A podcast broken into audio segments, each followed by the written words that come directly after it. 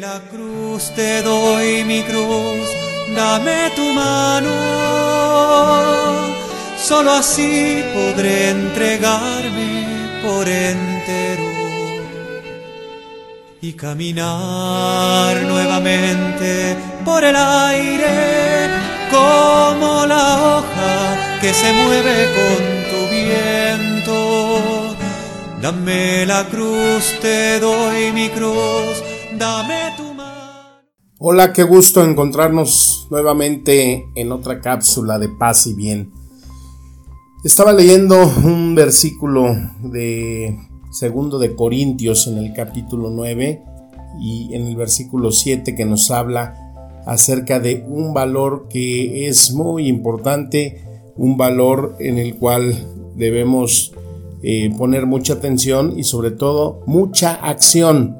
Es el valor de la generosidad, dice este versículo. Cada uno debe dar según lo que haya decidido en su corazón no de mala gana ni por obligación, porque Dios ama al que da con alegría. Qué importante es observar cómo estamos nosotros actualmente en este valor, en este valor de la generosidad. Es una regla que nos da la Sagrada Escritura en otros versículos. Es una ley. El que siembra cosecha. Y a Dios le gusta que seamos buenos sembradores y sobre todo en buenas acciones, en buenos actos. La generosidad siempre será algo que debemos de sembrar en muchos aspectos y áreas de nuestra vida, porque siempre tiene doble efecto. Cuando nosotros sembramos, entonces no solamente eh, cosechamos, sino que también repercute en aquellos que ven nuestras acciones. Si un hijo ve que su padre es generoso, entonces eso, el que está dando con generosidad, tendrá también el efecto en aquel que lo ve.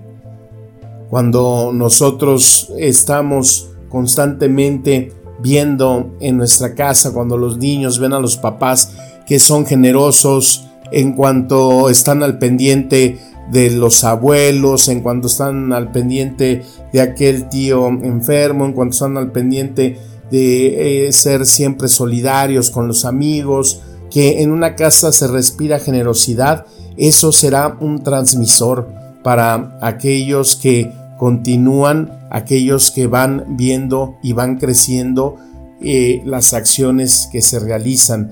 Y es que nosotros debemos de partir de un principio muy importante eh, tomando el ejemplo de Cristo cuando Él dice, yo no he venido a que me sirvan sino a servir. O sea, Cristo nos dice, yo estoy aquí para dar, para dar, para dar, no para pedir, sino para dar, para dar, para dar. Y eso es algo que también Teresa de Calcuta, en esa famosa frase que quizás hemos oído ah, alguna vez, que dice, hay que dar hasta que duela. También ahí San Pablo en los Gálatas, en el capítulo 6, en el versículo 9 dice, no nos cansemos de obrar el bien, que a su tiempo nos vendrá la cosecha si no desfallecemos. Entonces, el que nosotros tengamos siempre una actitud generosa en cuanto sembremos siempre esta semilla de la generosidad, vamos a poder eh, encontrar verdaderos y buenos frutos en nuestra vida.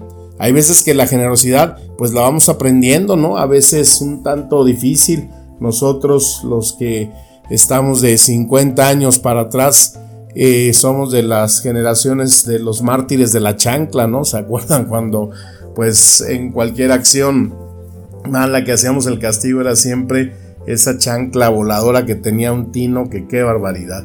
Y en mi caso era que nosotros, seis hermanos, pues eh, teníamos que ser siempre compartidos, teníamos que prestar nuestros juguetes, nuestra ropa, compartir el pastel que nos llevaban en nuestros cumpleaños, el compartir los dulces y cuando no había eso, había un signo de, egoísmo o de discordia, entonces pues la chancla aparecía y eso nos iba forjando a que nosotros tenemos que ser compartidos, generosos con los hermanos. Y con eso vas creciendo y con eso te vas afincando en tener un corazón siempre generoso.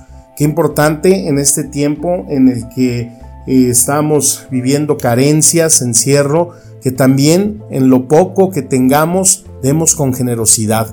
Hay muchos lugares, iglesias, eh, mm, institutos donde puede uno eh, llevar eh, alimentos, donde se está teniendo un acopio. Qué importante es en los lugares donde sabemos que podemos eh, dar de lo que tenemos, compartir. Sería un buen momento de buscar en ese closet que tenemos tantas cosas que no utilizamos, tanta ropa que está sin usar para compartirla ahorita con los que menos tienen.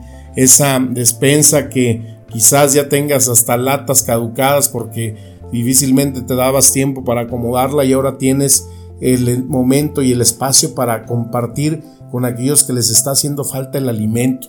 Parece que todavía viene una temporada más dura, más difícil. Entonces, qué importante es ser eh, portadores de una generosidad y no solamente en lo material, en esa llamada telefónica con nuestros amigos, nuestros familiares para saber cómo están, Qué bien se siente cuando hablamos con alguien que hacía rato no teníamos contacto y conversamos y le dejamos ver nuestro afecto, nuestro cariño, nuestra fraternidad. Y ahí es entonces donde verdaderamente nuestro corazón se va llenando de ese bienestar, de esa alegría por el ser y buscar ser compartidos como no lo pide eh, esta carta que escuchábamos de los Gálatas, que no nos cansemos de obrar y de hacer el bien. Esto tendrá siempre los mejores frutos, los mejores resultados en nuestra vida. Pidámosle al Espíritu Santo nos haga ser y tener este espíritu de generosidad para que sepamos compartir y dar lo mejor de nosotros y así tendremos una buena cosecha siempre en nuestra vida.